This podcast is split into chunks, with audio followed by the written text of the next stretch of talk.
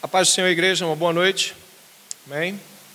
São todos muito bem-vindos, os visitantes, ao culto público da Igreja Batista do Discipulado, igreja protestante, reformada, e que, com a graça e a misericórdia do Senhor, tem caminhado nas sagradas Escrituras, esperamos com fidelidade e em verdade diante de Jesus Cristo. Como vocês podem ver, tem algumas palmeirinhas aqui, né? E elas estão aqui representando muito singelamente o domingo no qual o Senhor Jesus Cristo é, conta-se todos os quatro evangelhos contam esta mesma parte da história importante para nós. Jesus Cristo entrou triunfalmente em Jerusalém e as pessoas acenaram com palmeiras, milhares de pessoas provavelmente por conta da festa que se aproximava, a Páscoa. Nós hoje estaremos iniciando de modo público eh, os preparativos para a Páscoa. Você é nosso convidado para na sexta-feira, às 19 horas, estar aqui, ao invés de quinta, como costumamos nos reunir. Sexta-feira, às 19 horas, estaremos tendo um culto com liturgia diferenciada, voltada para esse momento pascal. Você é bem-vindo, convide pessoas também que às vezes podem não costumeiramente vir à, igreja, você, por favor, faça um convite a alguém que você deseja que ouça a palavra de Deus. No domingo é, que se segue, o próximo domingo, nós também estaremos celebrando já a ressurreição de Jesus Cristo, também com uma liturgia diferencial, né, um, pouco, um pouco modificada com aquela que você está habituada como a de hoje. E eu peço que igualmente você possa fazer seus convites, chamar parentes, amigos, pessoas para ouvir falar desse Jesus que transforma vidas e que você e eu sabemos disso, mas muitos não sabem, não é? Eu gostaria de convidá-los a abrirem suas Bíblias no Evangelho de João, por favor. Evangelho de João, no capítulo de número 17. Evangelho de João, o quarto evangelho, capítulo 17. Nós estaremos por todo o capítulo hoje ouvindo o nosso Senhor Jesus Cristo falar conosco. Eu estarei usando a versão nova Almeida atualizada, uma versão mais recente da já consagrada Almeida, que os brasileiros mais usam é a Almeida, Almeida corrigida, Almeida atualizada. Elas, elas são versões muito utilizadas em todas as igrejas. Nós usamos a versão nova Almeida atualizada de 2017. Pode haver uma mudança ou outra se a sua não for essa, mas o texto integralmente vai se parecer ou está idêntico à sua. Me acompanhe com seus olhos. Diz assim a palavra do Senhor, Evangelho de João, capítulo 17, verso 1. Depois de dizer essas coisas, Jesus levantou os olhos ao céu e disse: Pai, é chegada a hora, glorifica o teu filho, para que o filho glorifique a ti, assim como lhe deste autoridade sobre toda a humanidade, a fim de que ele conceda a vida eterna a todos os que lhe deste. E a vida eterna é esta: que conheçam a ti, o único Deus verdadeiro, e a Jesus Cristo a quem enviaste. Eu te glorifiquei na terra, realizando a obra que me deste para fazer. E agora, ó Pai, glorifica-me contigo mesmo com a glória que eu tive junto de ti, antes que houvesse mundo. Manifestei o teu nome àqueles que me deste do mundo. Eram teus, tu os deste a mim, e eles têm guardado a tua palavra. Agora eles reconhecem que todas as coisas que me tens dado provêm de ti, porque eu lhes tenho transmitido as palavras que me deste, e eles as receberam. Verdadeiramente reconheceram que saí de ti e creram que tu me enviaste. Ore comigo neste momento.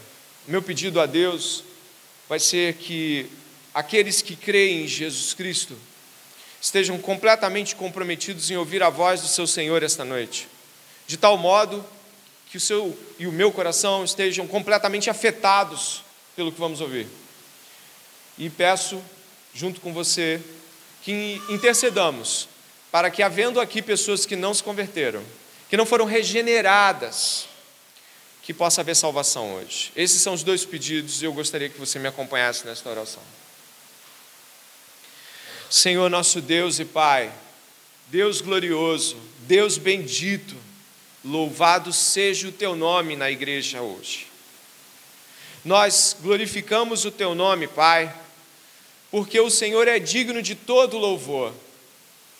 Pai, o teu filho Jesus Cristo, a preço de sangue, comprou para si aqueles que o Senhor escolheu. E nesta noite, estamos na certeza absoluta de que dependemos do Senhor para ouvir e entender. E pedimos que todos os santos que aqui estão, Pai, aqueles que já creram e foram regenerados, tenham seus corações invadidos pela alegria da presença do Espírito Santo de Deus que já está nesse lugar. Também clamamos a Deus para que, havendo em nosso meio aqueles que não te conhecem, aqueles que não se, se tornaram participantes desta glória. Senhor, salva. Senhor, transforma. Senhor, faz nascer de novo. Com estes dois pedidos, nós vamos iniciar a audição deste sermão, clamando de que o poder de Deus seja manifesto aqui hoje. No nome santo de Jesus, amém e amém.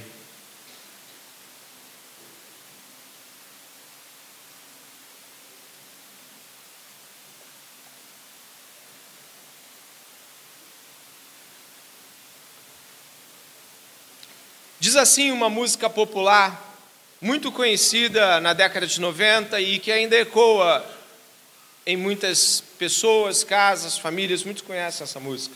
Ela diz assim: é preciso amar as pessoas como se não houvesse amanhã, porque se você parar para pensar, na verdade, não há. Renato Russo, autor dessa canção, um excelente letrista, por sinal, escreveu essa música na década de 90 e ela ainda é conhecida, música Pais e Filhos. Aqui o autor fala algumas coisas que traduzem aquilo que ele crê como verdade pessoal dele. Além de proclamar a inexistência de uma verdade, Renato Russo também nos provoca a pensar que é preciso amar as pessoas. E aí nós concordamos. E ele diz que é preciso amar as pessoas de tal modo como se você não tivesse esta oportunidade amanhã. É preciso amar como se não houvesse amanhã.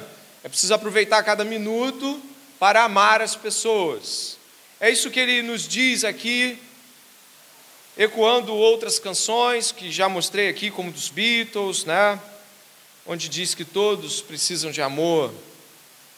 Bom, no reino de amor, abre aspas, do autor, parece faltar lugar para um monte de outras coisas em que o amor de Deus está conectado o verdadeiro amor. Coisas tais como a santidade, a alegria no espírito, a obediência à palavra. Esse amor que você está vendo aqui na música parece não tanger especificidades e nem ser tão claro quanto a como devemos fazer isso. E o seu porquê parece ser uma urgência desesperada. Sabe aquelas urgências que fazem com que alguém se mova em meio ao desespero. Experimente contrastar esta noite esta exposição de amor da canção com aquilo que encontramos, por exemplo, nos ecos que Jesus faz de Deuteronômio, quando ele cita isso em Marcos capítulo 12, verso 29 ao 31. Jesus respondeu: o primeiro de todos os mandamentos é: Ouve Israel, o Senhor nosso Deus é o único Senhor. Amarás, pois, o Senhor teu Deus de todo o teu coração, de toda a tua alma e de todo o teu entendimento, e de todas as tuas forças. Este é o primeiro mandamento. E o segundo, semelhante a este, é: Amarás o teu próximo como a ti mesmo. Não há outro mandamento maior do que este. Se quiséssemos enquadrar a letra que vimos da canção faríamos muito esforço para dizer que está sendo para amar o próximo, mas você deve ter visto que a canção não menciona amar a Deus. E por isso, estamos aqui hoje não apenas para dizer que a canção está errada, e rasa o suficiente para apenas trazer um sentimentalismo acerca do amor, mas para ouvir falar desse amor, para conhecer o amor de Deus em Cristo Jesus. E eu gostaria que você soubesse que João capítulo 17 tem diversas faces do amor de Deus. E é neste amor que nós vamos adentrar, o amor trinitário de Deus, o amor da Trindade, onde nós vamos ver diversas afirmações muito mais profundas do que a da canção. Portanto, me acompanhe nesta jornada em João capítulo 17, preparando os nossos corações para a Páscoa do próximo, da próxima semana já, próxima sexta-feira, sábado e domingo.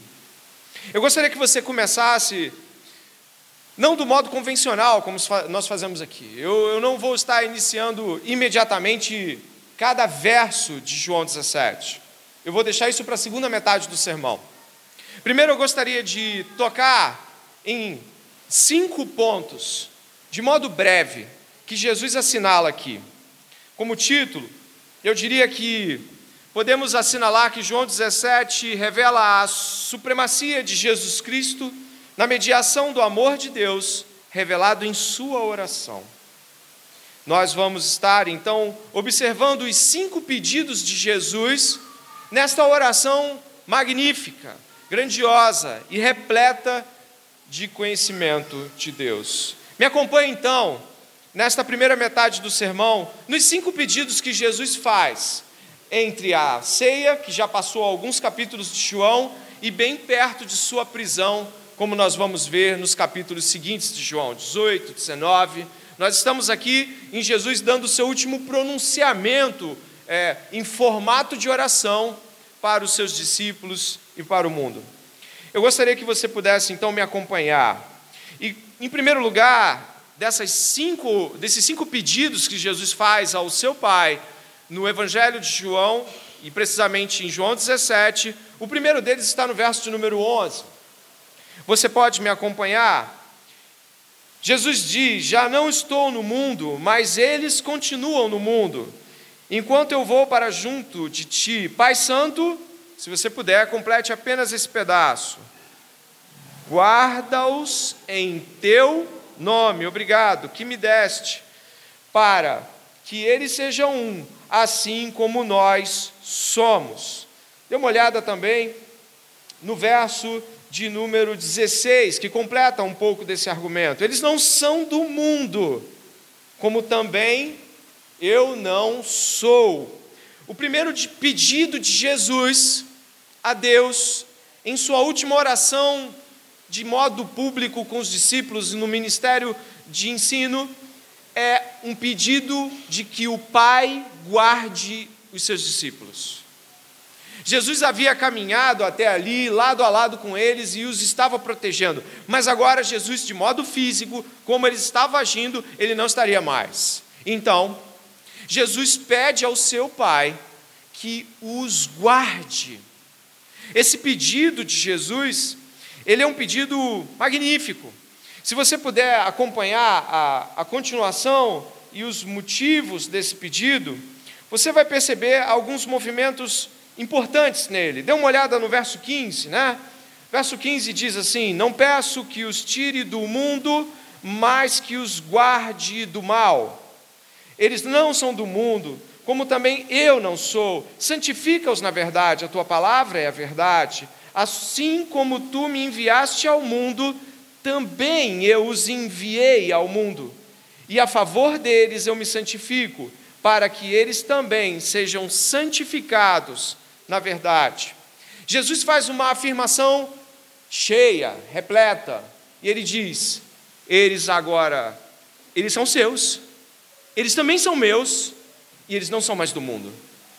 O mundo será hostil a eles, o mundo tentará destruí-los, o mundo buscará tentá-los, Aqui mal é mais ligado à palavra maligno, que implica o próprio Satanás, do que mal de catástrofes ou qualquer coisa desse tipo. É o mal, o mal do pecado, o mal do tentador. Jesus tem uma preocupação conosco, porque depois ele estende esta oração para todos aqueles que ainda seriam do seu aprisco. Então, Jesus se preocupa com eles e conosco, seus discípulos, de que não venhamos a cair em tentação mas que sejamos livrados do mal, guardados do mal. Deus tem um amor e eternos carinhos e misericórdias por seus filhos e os cuida e não os deixa a ermo. Ei, olha para cá, você não está a ermo, você não está lançado no mundo, como diria o, o, o filósofo, você não foi lançado na existência você foi escolhido por Deus, guardado por Deus e está guardado até hoje. Esta primeira parte da oração de Jesus tem um pedido que até hoje está valendo e o Senhor tem feito isso conosco. Deus nos guarda e o maligno não nos toca. Mas não é só isso. Jesus também faz um pedido no verso de número 20 e 23, eu não vou estar em ordem. O verso 20 diz assim: Não peço somente por estes, mas também por aqueles que vierem a crer em mim, por meio da palavra que eles falarem, a fim de que todos sejam um. E como tu, ó Pai, que está em mim, eu em ti, também estejam, eles também estejam em nós, para que o mundo creia que tu me enviaste. Jesus está aqui pedindo de que a unidade que os discípulos tenham seja semelhante, idêntica à unidade que ele tem com o Pai. Jesus está em íntima comunhão com o Pai desde a eternidade passada. Não podemos aqui, talvez com todas as palavras que venhamos a usar em nossos idiomas no mundo, não tenhamos capacidade de categorizar tudo que isso representa. Mas isso representa amor, sem dúvida. Deus nos quer. Como Ele e seu Pai se amam, Ele quer que nós também estejamos neste amor. Sejamos um, estejamos unidos. Temos muitas vezes dificuldade de nos ver pertencidos a algo. Costumeiramente, alguns de nós se sentem desconectados, como se não estivessem, é, como se não fossem é, parte de algo. Muitas vezes eu já ouvi pessoas dizendo: eu, eu me sinto desconectado, eu me sinto como se eu não estivesse em algo que, que possa de fato ser relevante, eu não me sinto é, parte disso, ou daquilo, ou da minha família, ou da minha igreja, eu não me sinto parte. Olha, eu vou dizer uma coisa: existe algo que pode preencher o seu coração, é que estando em Cristo, você está unido a Ele com o Pai. E a Trindade é, a, é, é, algo mais maravilhoso no qual você pode estar inserido na sua vida. Você não é Trindade, você não é a quarta pessoa da Trindade, mas você está inserido no amor do Pai e no amor do Filho, e é amado como eles amam um ao outro. Esse senso de desconexão e não pertencimento, na verdade, revela uma busca por não estar sendo pertencido e encontrado em Deus. E ainda tem aquilo que é dito ali no final do verso 21, quando está assinalado de que este tipo de unidade deles uns com os outros e com o Pai revelaria Deus ao mundo, de tal forma que o mundo veria Deus nisso. Existe um motivo evangelístico nisto. Ou seja, nós estamos diante de um alvo evangelístico de Deus, de que a unidade da igreja, a unidade dos irmãos uns com os outros em Deus, revele às pessoas de que existe alguém que pode unir pessoas diferentes, de que existe um ser além de nós que é capaz de, apesar de todas as nossas diferenças, e pode ter certeza, nós temos muitas Vou beber um gole de água, engasguei.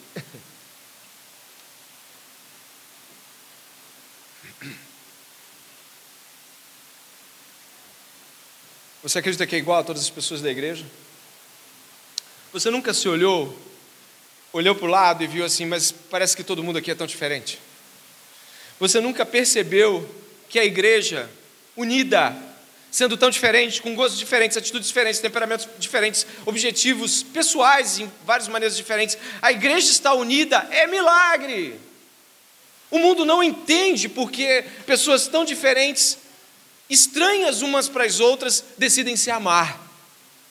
Então ele vai buscar uma resposta e a igreja vai apontar: é o Deus. O amor de Deus em nós faz com que diferença alguma se mantenha de pé. O muro da separação cai. Não há mais como nós sermos inimigos uns dos outros se formos reconciliados com Deus. E o mundo precisa ver isso.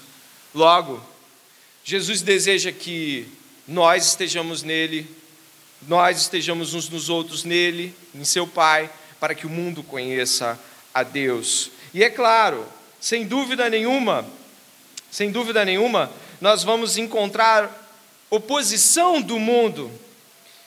O mundo despreza, eu até fiz uma citação aqui, o mundo despreza e odeia tanto a Jesus, que ficará satisfeito com nada menos que uma cruz.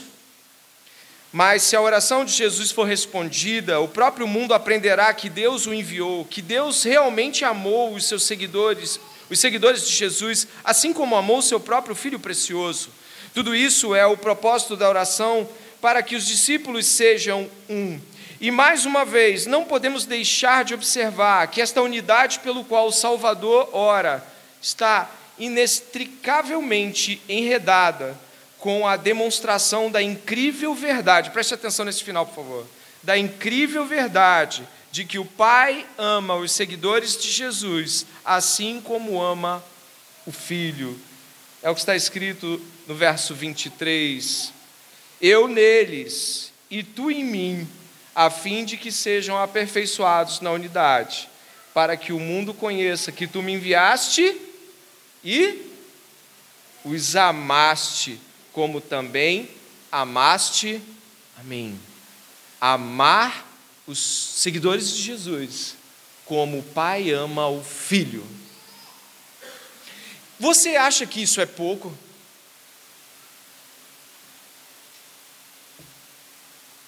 Frequentemente nos pegamos pensando nas pessoas que nós amamos, não é verdade?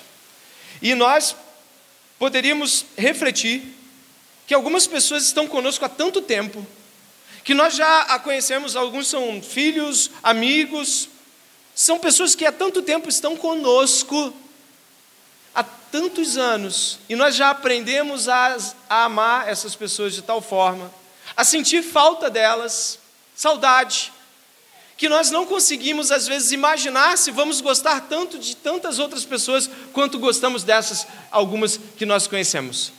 Agora eu queria que você pensasse e, e que usasse a imaginação que Deus te deu para pensar de que o amor do Pai pelo Filho está desde a eternidade passada em um completo e infinito ciclo de amor. O Pai ama o Filho com tudo que o amor pode ser.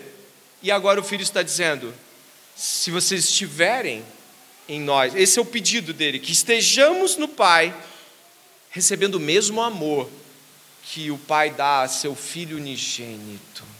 Que bênção isso!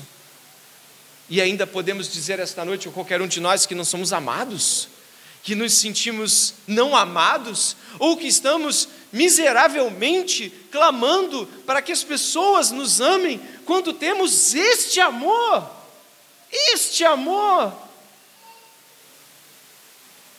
O que o filho pediu está de pé e está valendo você pode não ter percebido, mas se você é do Senhor, o Pai o ama como ama Jesus, porque Jesus pediu isso a ele. Eu avanço no terceiro pedido de Jesus, e ele está no verso 17. Dê uma olhada. Você pode ler comigo o verso 17, é bem pequeno. Santifica-os na verdade a tua palavra é a verdade. Jesus Cristo diz em seguida, olha o que ele vai dizer no verso 19: E a favor deles eu me santifico, para que eles também sejam santificados na verdade. Que santidade é esta? Precisaria o Filho de Deus ser mais santo do que ele já era? Não.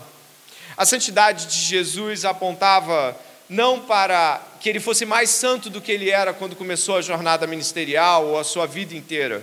Não, Jesus sempre foi santo, santo de Deus. Mas o que ele está dizendo aqui é de que ele se separou em obediência ao Pai.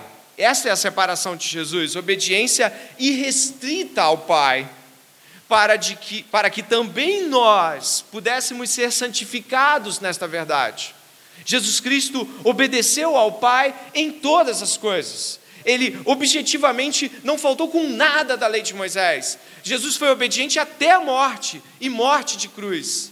A santificação de Jesus foi separar-se para cumprir obedientemente a vontade do Pai, para que nós também pudéssemos obedientemente cumprir a vontade do Pai. A santidade de Jesus o compromisso dele em obedecer levou-o à morte. A sua morte, a sua ressurreição. A sua ressurreição, o seu retorno ao nosso meio, ao apontamento do Espírito Santo. E esse Espírito Santo é o Espírito de Deus, que quando mora em nós, nos conduz à obediência, à santidade.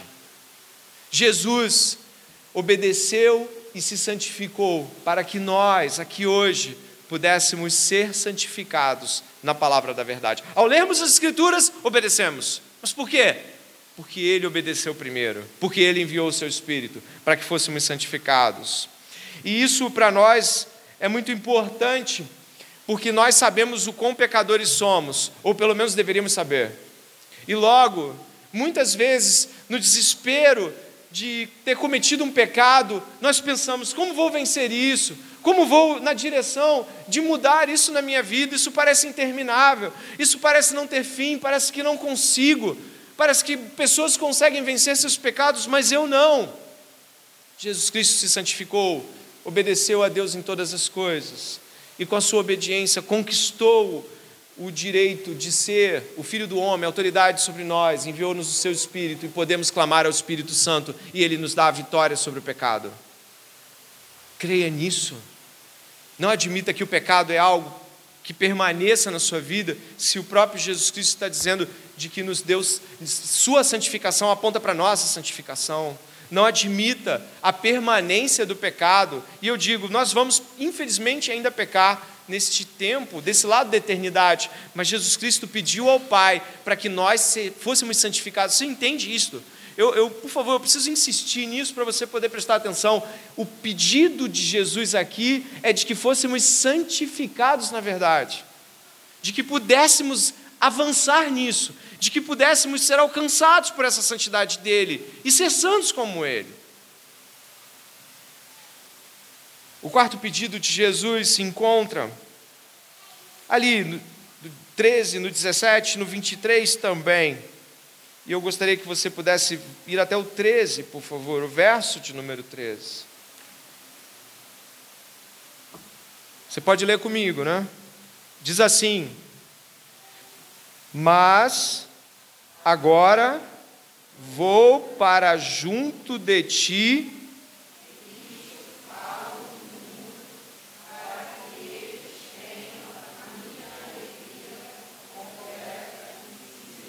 Olha que coisa maravilhosa, Jesus Cristo está buscando de que nós sejamos pessoas completamente alegres, completamente contentadas. E mais, o verso 24, 23 e 24, na verdade o 24 mais precisamente, olha comigo por favor. Pai, a minha vontade é que onde eu estou também estejam comigo os que me deste para que vejam a minha glória que me conferiste, porque me amaste antes da fundação do mundo.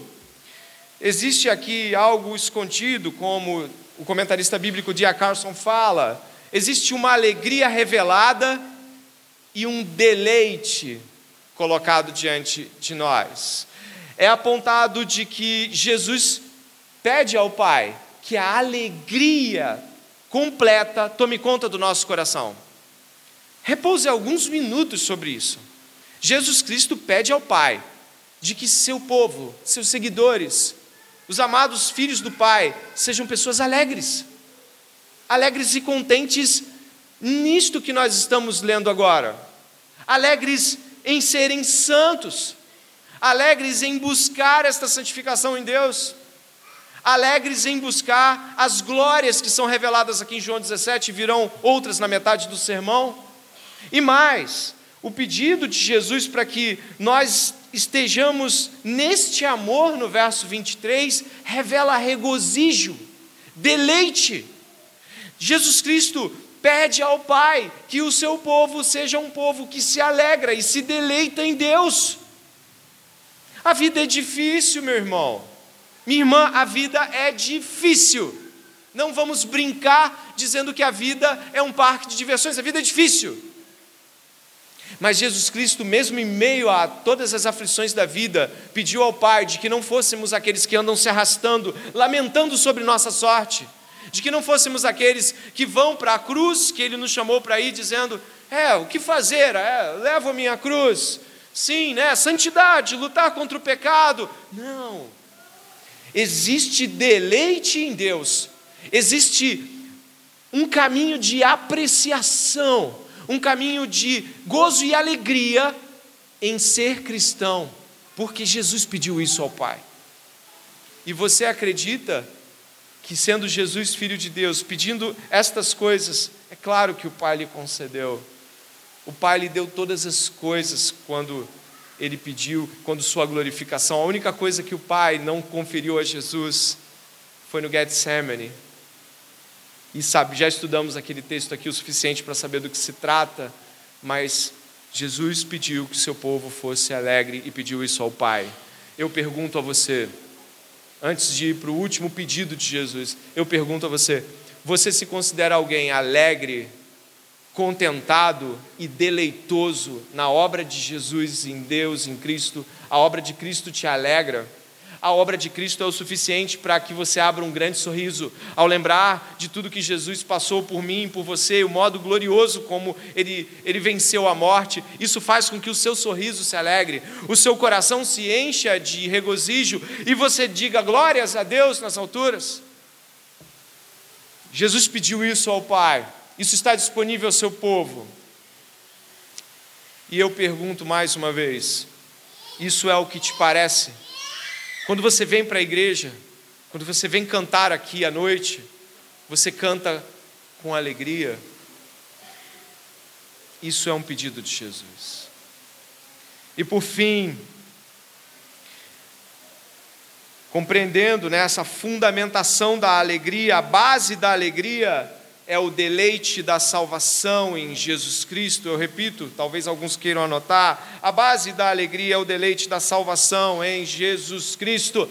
Aqueles que se deleitam na salvação têm gozo infinito. Se você está esta noite cansado, triste e pensando, nossa, segunda-feira amanhã, olha, eu acho que você perdeu de vista a alegria no Senhor. Eu acho que você ainda não entendeu do que estamos falando. Eu espero que você seja crente. Eu espero. Eu vou fazer esta aposta. Você é crente, mas você está desatento. Você é cristão, sim, você ama Jesus, mas você está muito distraído com o mundo e você não consegue nesse momento dizer: Ah, ele me tirou de um terrível mal. Eu estava indo de mal a pior e ainda não tinha visto o fim terrível dos ímpios, mas já achava a vida terrível. Mas então ele me resgatou, então ele me trouxe para o seu amor, me tirou do império das trevas, e eu estou tão feliz de estar aqui esta noite, eu estou tão alegre de poder ouvir sobre a salvação. Entende?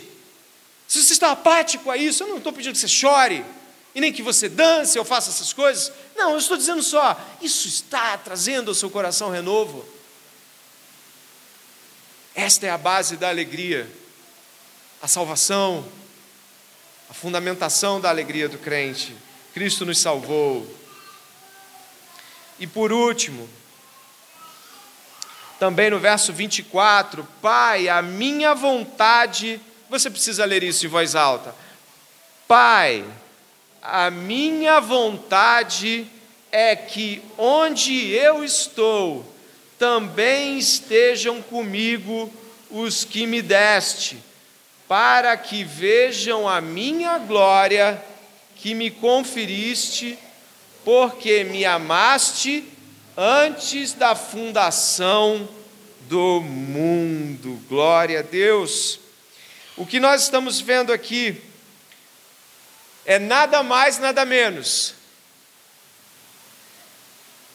do Criador do universo, o Rei de toda a terra e de todos os mundos que existem, o Senhor poderoso, o Senhor Jesus, dizendo: Pai, eu quero que este, estes que o Senhor me, der, me deu estejam comigo para sempre, para que eles vejam a glória que me conferiste, glória esta que eu tenho Olha, e Ele traz a gente para um lugar onde a gente não consegue ir. Com, com muito esforço você consegue pensar sobre isso, mas você não consegue ir onde está, desde antes da fundação do mundo. Onde é isso?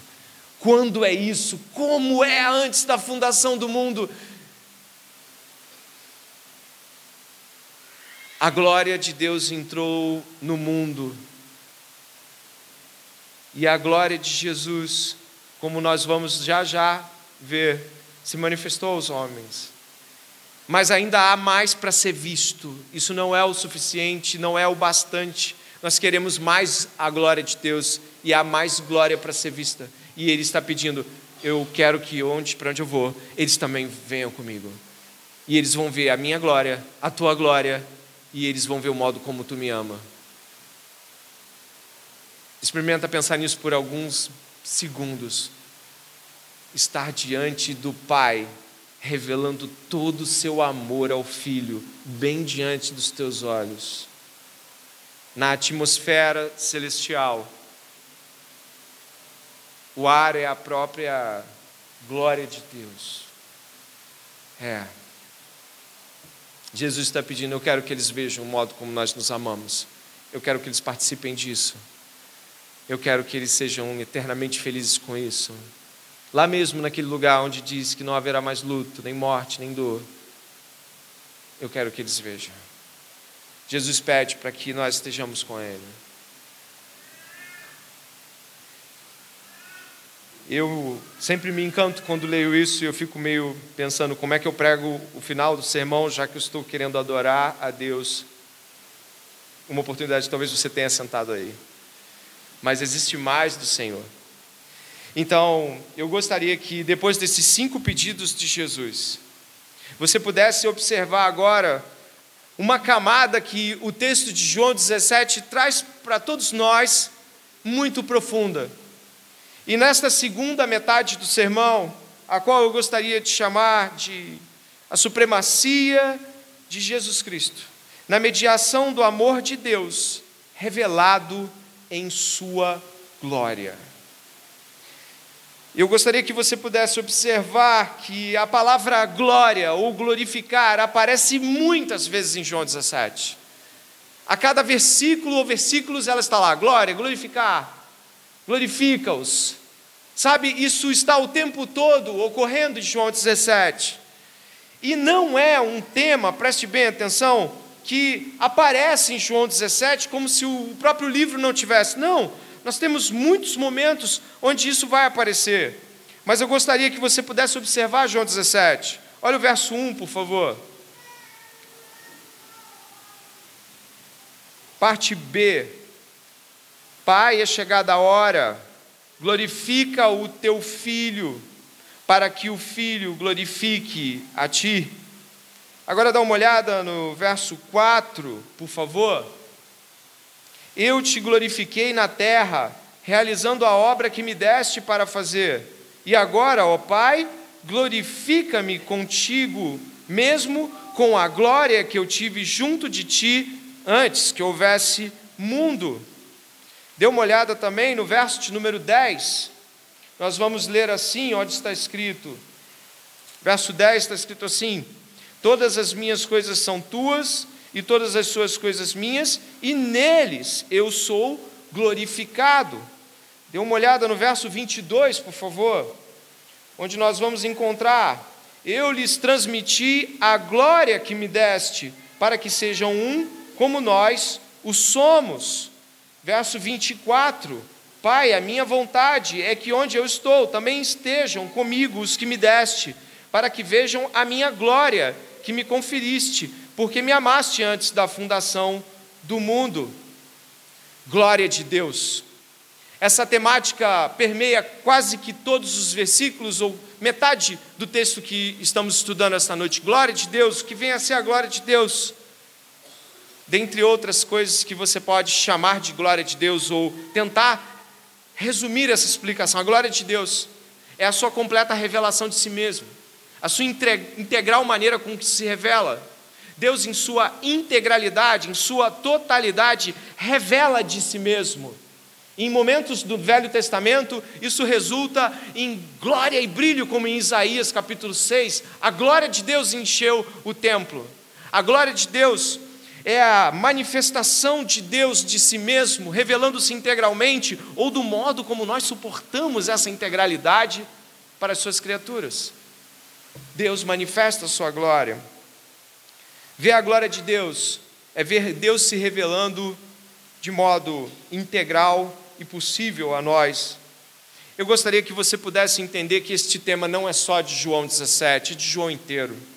Se você puder marcar na sua Bíblia, como eu vou fazer também, e até o começo do livro de João, você vai perceber que o autor prepara João 17 com muitas outras palavras sobre a glória de Deus. E como nós vemos, nós vamos entender como o amor de Deus se revela em sua glória, em João 17. Capítulo 1 de João, Precisamente no verso de número 14, você vai encontrar o seguinte sendo dito. Aqueles que acharam podem ler juntos verso 14 do capítulo 1. E o Verbo se fez carne e habitou entre nós, cheio de graça e de verdade, e vimos a sua glória, glória como do unigênito do Pai aqui está apresentando uma clara dimensão de que Jesus revela a expressão exata do ser de Deus. Jesus revela o Pai. Se nós observarmos, a palavra habitou entre nós tem a ver com tabernáculo, é a expressão grega para tabernáculo. Antes do templo de Salomão, Deus ordenou que fosse construído um tabernáculo e este, claro, permaneceu e foi ampliado dentro da perspectiva do templo, mas o tabernáculo era o lugar onde Deus manifestava a sua presença. A presença de Deus em Jesus Cristo tabernaculou entre nós, esse Jesus que se revela a nós, é a, é a revelação do Pai, a glória do Pai, a expressão exata do ser do Pai, como o autor de Hebreus diz. Logo, Jesus se revela a nós e revelando Ele e seu pai ao mesmo tempo. Mas nós encontramos, e aí eu peço que você me acompanhe nesta, nesta quantidade enorme de versículos, mas ainda no, no, no capítulo 1, João, verso 15, dá testemunho a respeito dele, João o Batista, e exclama: Este é aquele que, de quem eu dizia, ele vem depois de mim, mas é mais importante do que eu, pois já existia antes de mim. Porque todos nós temos recebido de Sua plenitude e graça sobre graça. Porque a lei foi dada por meio de Moisés, a graça e a verdade vieram por meio de Jesus Cristo. Ninguém jamais viu Deus. O Deus unigênito, que está junto do Pai, é quem o revelou. Agora preste atenção. Esse texto aqui alude a um texto do livro, do livro do Êxodo. Esse livro é o segundo livro da Bíblia e eu vou colocar aqui o texto bíblico referente para que você possa perceber. Do 16 ao 23 do capítulo 33 de Êxodo, Moisés está passando por momentos dificílimos. O povo de Israel é rebelde, conflituoso, traz muito trabalho para Moisés. Em um daqueles momentos maravilhosos, quando Deus está conversando com Moisés, no alto do monte, olhe bem para o que você vai ouvir. Pois, como se poderá saber que alcançamos favor diante de ti, eu e o teu povo? Será que não é o fato de andares conosco, de maneira que somos separados, eu e o teu povo, de todos os povos da terra? O Senhor disse a Moisés: Farei também isto que você falou, porque você alcançou favor diante de mim e eu conheço pelo nome. Então Moisés disse: Você pode dizer, né? Peço que me mostres a tua glória. Ele está pedindo uma revelação ampliada, uma revelação grandiosa de Deus, algo que ele pudesse ter um vislumbre.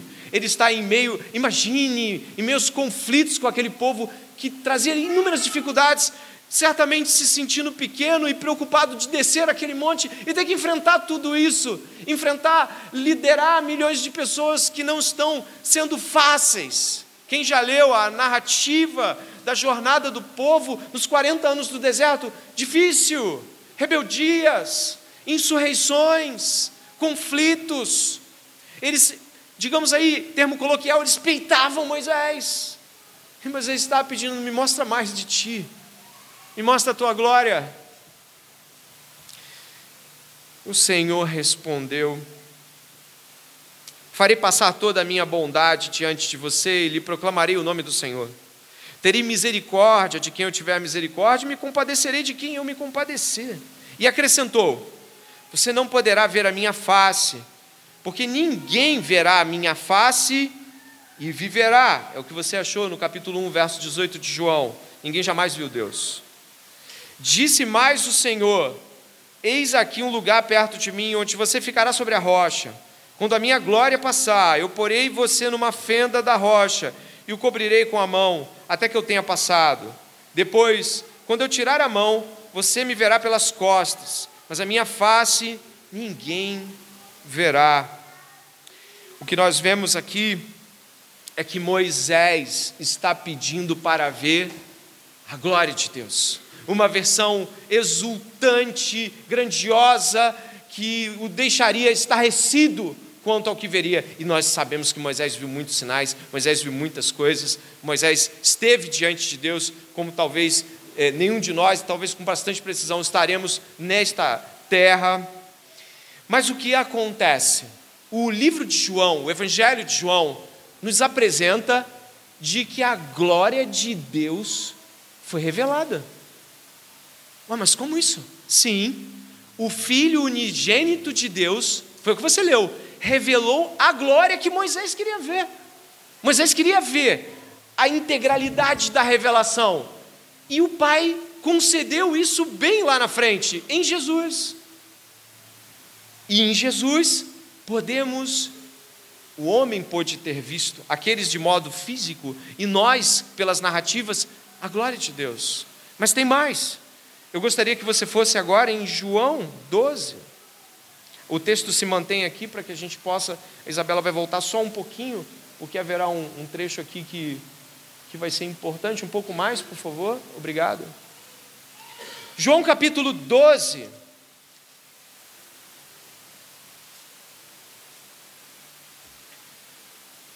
Em João capítulo 12, você encontra Jesus falando claramente de que, preste atenção, nós estamos indo por 15 minutos no final de sermão e você vai ouvir sobre coisas gloriosas. Então, está com sono, vai ficar de pé, não tem problema, ninguém vai ficar chateado se ficar de pé. O dia foi difícil, às vezes cansado, mas preste atenção. João capítulo 12. Alguns gregos querem ver Jesus. E aí o que acontece? João capítulo 12, no verso 22, diz assim: Filipe foi dizê-lo a André, e André e Filipe o comunicaram a Jesus. Então Jesus se dirigiu a eles, dizendo: É chegada a hora de ser glorificado o Filho do Homem. E olha o que ele vai dizer sobre esta glorificação. Em verdade, em verdade lhes digo: se o grão de trigo caindo na terra não morrer, fica ele só, mas se morrer, produz muito fruto. E mais, verso 27, observe. Agora a minha alma está angustiada. Por que, que ele está angustiado? Você sabe né, o que ele vai passar. Você sabe muito bem. Vai ser preso, vai ser chicoteado, espancado, rejeitado, traído e crucificado. Você sabe o que ele vai passar. E principalmente, será abandonado pelo Pai para o cumprimento da justiça de Deus na cruz do Calvário. Agora minha alma está angustiada e o que direi? Pai, salva-me desta hora? Não pois foi precisamente com este propósito que eu vim para esta hora. Pai, glorifica o teu nome. Aonde? Você já, já está vendo onde, onde vai haver um momento de mais exuberância e glória. Aonde vai ser vista esta glória? Uma citação aqui de Don Carson, o mesmo comentário, comentarista que citei um pouquinho mais à frente, Isabela. Acho que tem aí, um pouquinho mais à frente. Em outras palavras, o lugar onde Deus é supremamente glorificado é na morte, ressurreição e exaltação de seu Filho. A glorificação de Jesus é seu retorno à glória que ele tinha com o Pai antes que o mundo começasse, mas esse retorno é através do ódio miserável e da ignomia da cruz. Aqui a bondade de Deus é supremamente exibida. Deus realmente fez com que toda a sua bondade passasse diante de nós, como no texto de Êxodo: farei passar toda a minha bondade diante de você. Sabe o que nós vimos na cruz do Calvário? O que a cruz revela? A glória de Deus. Na cruz vemos todo o amor de Deus, toda a bondade de Deus passando diante dos nossos olhos na cruz do Calvário. A cruz do Calvário nos aponta para toda a realidade da misericórdia de Deus bondade, misericórdia, justiça, verdade, amor, toda, todos os atributos de Deus, todas as mais intensas coisas que podemos falar de Deus estão lá cravadas na cruz.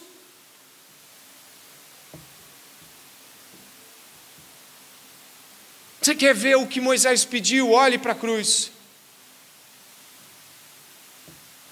Então, a gente começa a rever o texto de João 17, e aí você começa a ver de outra maneira, não é? Você vai ver de outra maneira, você tem que ver de outra maneira. João 17, quando ele diz assim: Pai, é chegada a hora, verso 1, parte B. Pai, é chegada a hora. O que ele pede? Glorifica o teu filho. O que, que ele está pedindo? Ele está pedindo de que lá na cruz do Calvário toda a glória de Deus seja vista e que toda a bondade de Deus seja exibida, passe diante dos olhos dos homens. Se você observar aí os versos 4 e 5, eu te glorifiquei na terra, realizando a obra que me deste, você entende a obra de Jesus Cristo, você entende a obra que, o, que fez a glorificação ser tão maravilhosa, ser tão bem, ser tão vista. 17, 10 agora, dê uma olhada.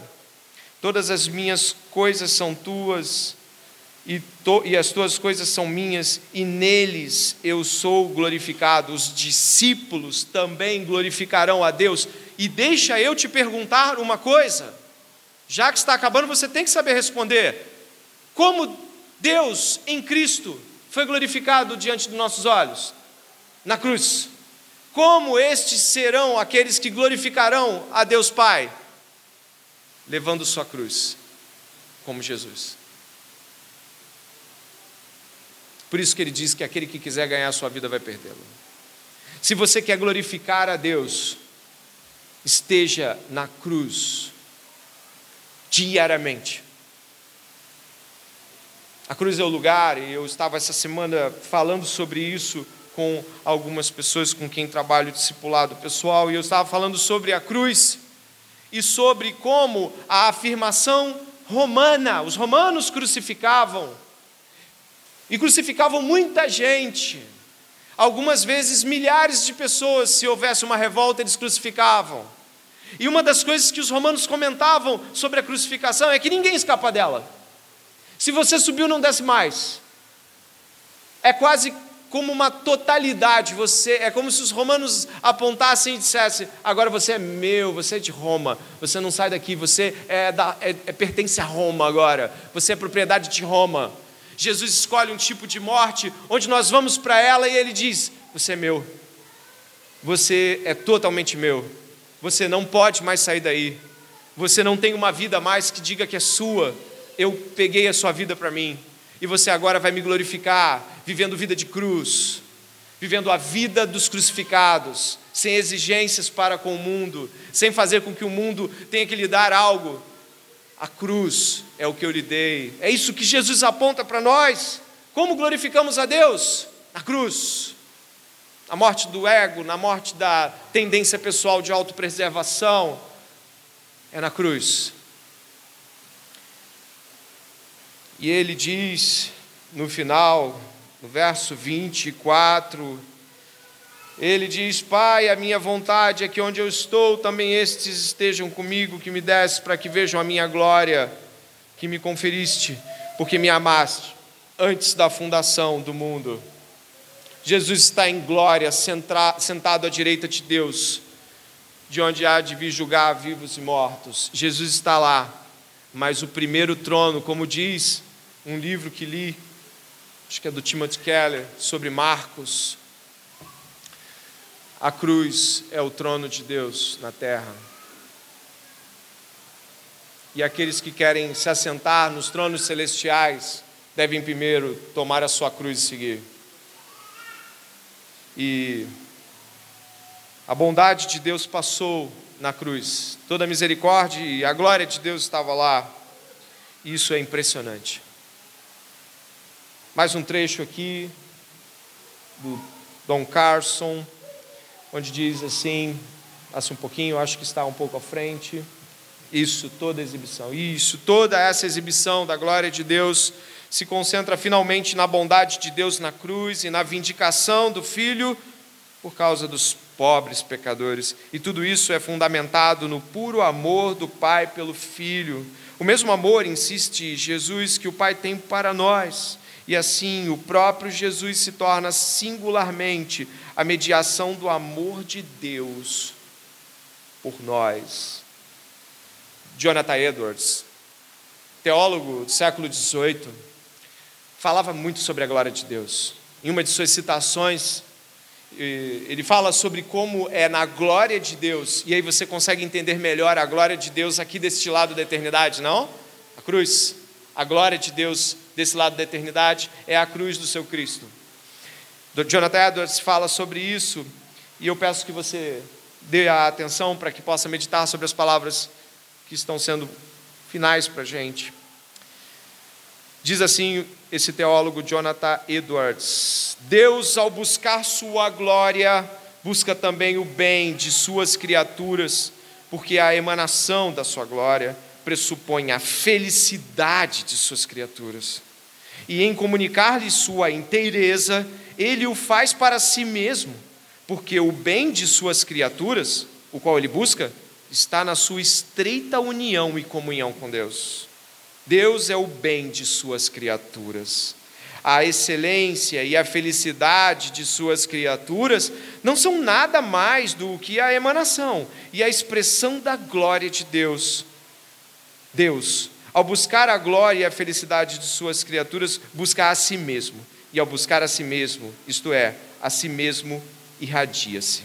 Ele busca a glória e a felicidade de suas criaturas. Assim, pois, é fácil conceber-se como Deus pode buscar o bem da criatura, a sua felicidade, a começar por uma suprema consideração por si mesmo, pois a felicidade da criatura procede de exercitar uma suprema apreciação por Deus, em contemplar a glória de Deus, em estimá-la, em amá-la e em regozijar-se nela.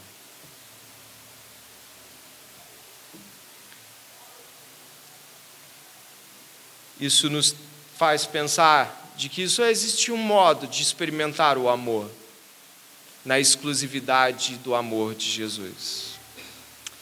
Se nós voltarmos para a nossa canção de abertura, vamos achar ela tola demais para ser representada novamente. Ela dizia: é preciso amar as pessoas como se não houvesse amanhã, porque se você parar para pensar, na verdade não há. Eu faria uma réplica, uma tréplica, e eu bateria a boca até o fim dos tempos com quem advoga que amor é isso. Eu diria, é preciso amar as pessoas como Deus nos amou, porque se você parar para pensar, é a única verdade que há. É assim que Paulo diz que ele vive pela fé no Filho do Homem. É assim que ele diz também em Gálatas 2:20 que Jesus se entregou por mim, me amou primeiro. João também diz em 1 João capítulo 4, verso 7, nós, nós amamos, sim, porque ele nos amou primeiro. Se você quiser glorificar a Deus, vá à cruz. Se você quiser ver a glória de Deus, aprecie a cruz e tudo que Deus revela na cruz do Calvário. Se você quiser experimentar a alegria, regozije-se na, na cruz. Se você quiser experimentar genuinamente o amor, está na cruz do Calvário. Se você quiser ver Deus como Moisés pediu, olhe para a cruz do Calvário. Foi lá que Deus se revelou em sua mais alta possibilidade de vermos desse lado da eternidade. Ore comigo neste momento, com consciência, pedindo que você glorifique a Deus do jeito que Jesus nos ensinou. Pai, graças te damos, porque de modo assombroso o Senhor nos mostra o seu amor. Pai, o Senhor nos pediu, pediu ao seu Pai que não nos tirasse do mundo, mas que fôssemos livres do maligno, que Satanás não fosse o nosso regente e tampouco nos fizesse mal. Obrigado por esses pedidos. Obrigado por pedir que a sua glória seja revelada a nós. Obrigado por pedir ao Pai que venhamos, que estejamos morando contigo na eternidade. Obrigado, Senhor. Senhor Jesus, te peço, por favor, que nossos corações se alegrem em Deus unicamente, que os nossos corações estejam completamente é, encharcados, tomados pelo amor de Jesus nesta noite. Muitos de nós querem ser amados, Pai, muitos de nós querem ser amados por pessoas, carecem das pessoas para se sentirem amados Deus, existe um lugar para o amor que as pessoas têm por nós e nós por elas, mas tudo vem do teu amor, Pai. E se não amamos a Ti, vamos idolatrar as pessoas. Pai, nesta noite, o Senhor revelou o seu amor, a sua glória, sua graça, sua verdade, e vimos a cruz, a cruz do Cristo. É lá que devemos estar, Senhor, na cruz. Por favor, Pai, eu te peço por cada um desses que estão ouvindo esta oração e orando comigo, de que tomem sua cruz e sigam, que não façam mais exigências de que o mundo seja glorioso como os que buscam a própria glória do mundo, mas que busquemos aquilo que Deus deu ao seu Filho nesta terra, Pai, a cruz de Cristo. Santifica-nos na verdade. A tua palavra é a verdade. Nós ouvimos a verdade esta noite. E o evangelho de Jesus deve ser determinante para as escolhas que vamos fazer e o modo como vamos responder à vida no final deste culto e amanhã e durante a semana. Nos ajuda, Pai, a sermos santos e irrepreensíveis diante de Deus.